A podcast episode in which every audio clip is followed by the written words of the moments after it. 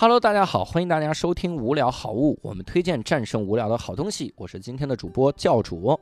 今天呢，我要给各位推荐一款美食，这个美食呢叫正林西瓜子。他说你怎么推荐的老是这种零食之类的玩意儿？因为我呀，真的我对这个主食啊，还有这个菜的要求真没那么高。有的人呢，他们就给我介绍这个各种各样的菜饭。我们无聊斋主播赵雪莲哈，每次给我们介绍说这家的什么什么跟那家的什么什么，它就有点细微的区别哈。我我其实也去尝了，但根本就尝不出来哈，什么细微的区别，在我来看都一样，就是两种贵和便宜的区别哈。所以呢，这个品不出来。但是有一种东西，我是从小品到大。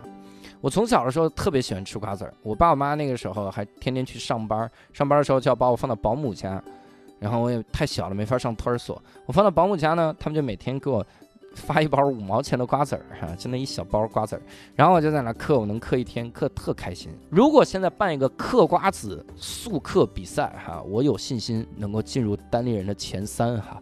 啊，能跟我一战的也只有六兽了哈，别人根本就不如我啊！什么悟饭，那都何足挂齿啊！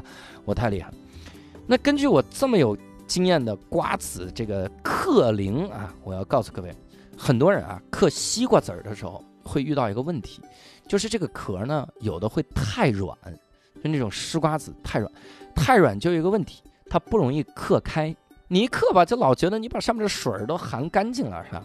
还有一种尴尬呢，就是它会太硬，太硬呢，一嗑就是皮儿都震碎了，哈？你都不是嗑开，而刚好是震碎。这个时候啊，经过多年的这个嗑，我就发现了正林的这个西瓜子啊，做的真的是特别的好，尤其是甘草味的西瓜子，别买它的湿瓜子啊，也是嗑不开。有经验吧，各位？它这个。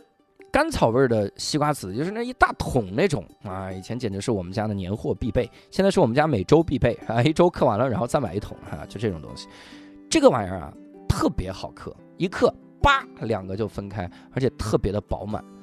我们以前嗑西瓜子最头疼的是，经常嗑到一半的时候，就发现有坏的哈，那不是很好，所以西瓜籽选正林。葵花籽选恰恰其实就也还行，但是又化味亨也还行哈。不要选那个，有一个什么叫什么葵什么玩意儿红袋儿的那个，不要选它。有一个叫真心的葵花籽也还不错，那个品牌。那么再给各位推荐一个啊，这个西瓜籽是我这两天才发现的。我以前发现啊，正林它虽然这个甘草味的西瓜籽嗑的特别的猛，但是它这个话梅味的西瓜籽不是很行。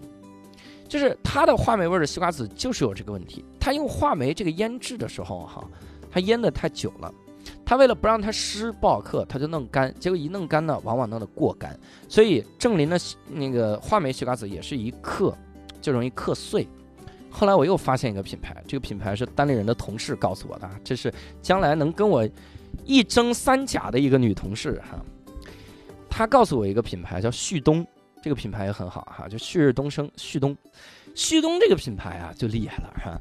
这个呢，它里面的话梅味的这个瓜子，刚好就跟正林的甘草味的这个瓜子是一样的，就是恰好能嗑开。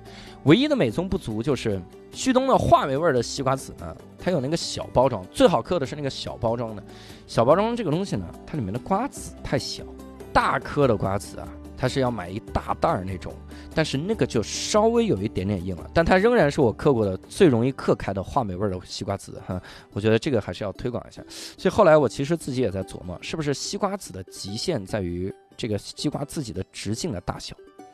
就话梅味儿的话，它就不能太大，太大的人就没法 hold 住话梅味儿的瓜子，可能是这样的哈。哎，总之我给各位推荐了这么多，赶紧去嗑起来哈。嗑的时候呢，也可以。听一听无聊斋以前的节目，无聊斋以前我们推荐了啤酒，啊，可以来喝着啤酒嗑瓜子儿，美死了哈，造起来！如果喜欢我们的节目的话，请转发分享给更多人，我们下期再见。